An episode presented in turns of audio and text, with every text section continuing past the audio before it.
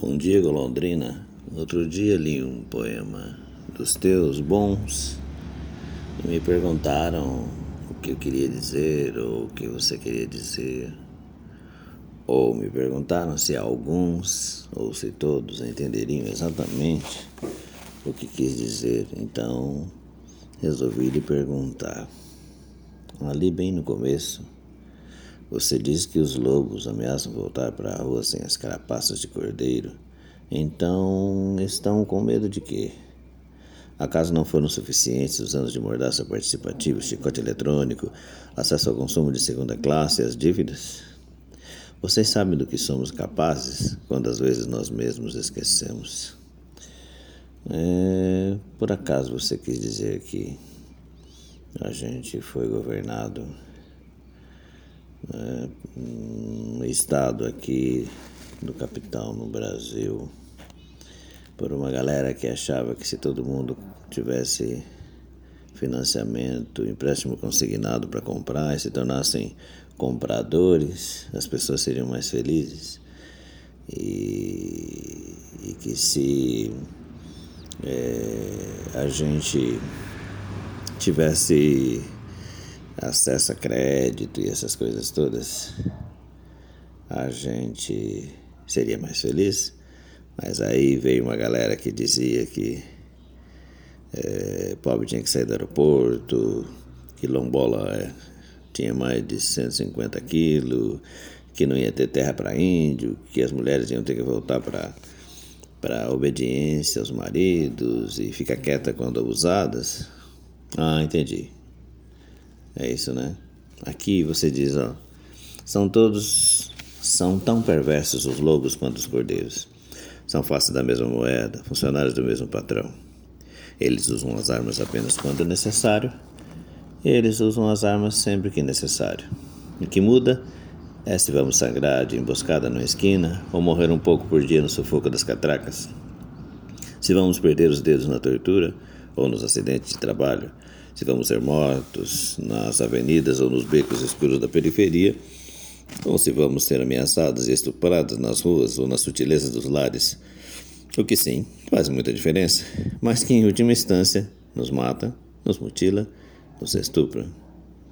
Hum, e aqui que devemos pensar que uns dizem que você tem que ter é, um Estado que haja como polícia, vigie todo mundo, atire em qualquer pessoa com camiseta vermelha, bandeira vermelha, é, que faça vistas grossas com os abusos e com a, o assédio sexual em qualquer canto, é, que não se importe e que libere a polícia para atirar em quem ela achar que é suspeito, independente da prova é, ou de evidências. É disso?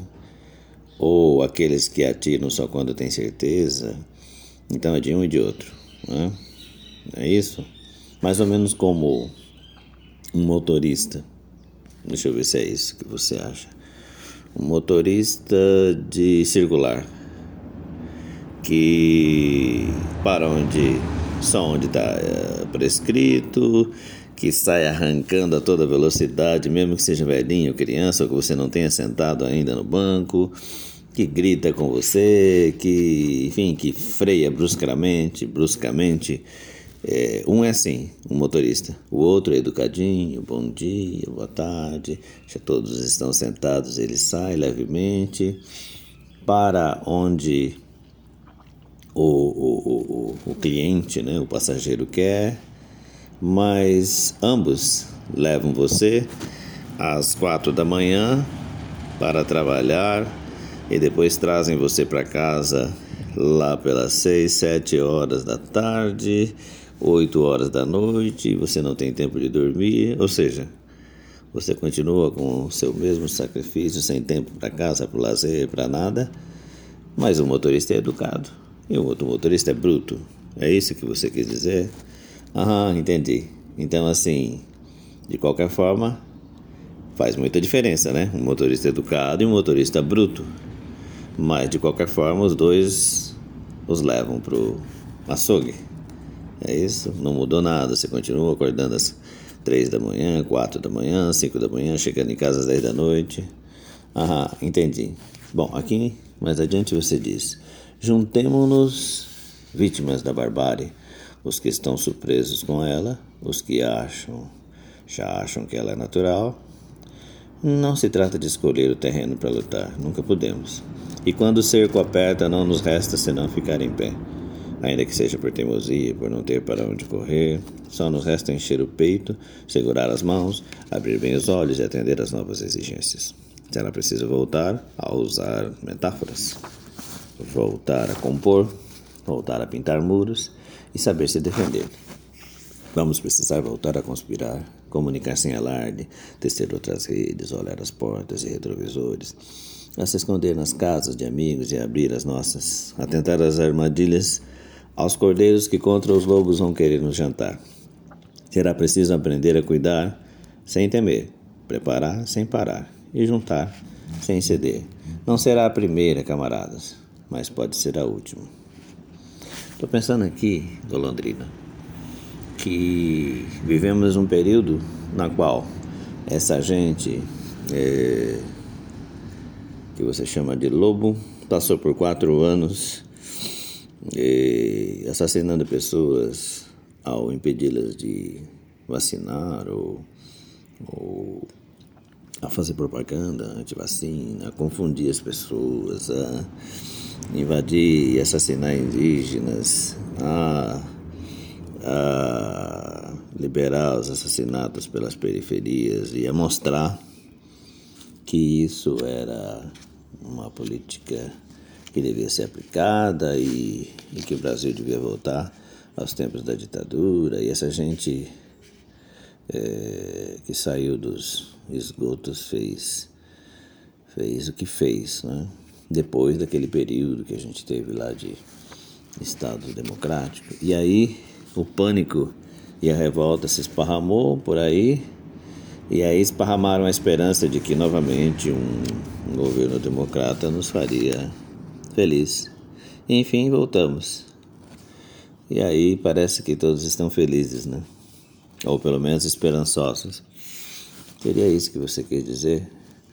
E que a gente agora tem que aprender novamente, apesar de termos uh, cordeiros no governo do estado do capital, a gente teria que aprender novamente a pintar muros, ou melhor, recuperar isso, se esconder nas casas, nos proteger, porque continuamos levantando às três, quatro, cinco da manhã, continuamos chegando às dez da noite em casa, os abusos continuam. Né? A maioria das mulheres não tem autonomia financeira porque por isso não podem nem sair de casa e lutar contra os abusos e os assédios.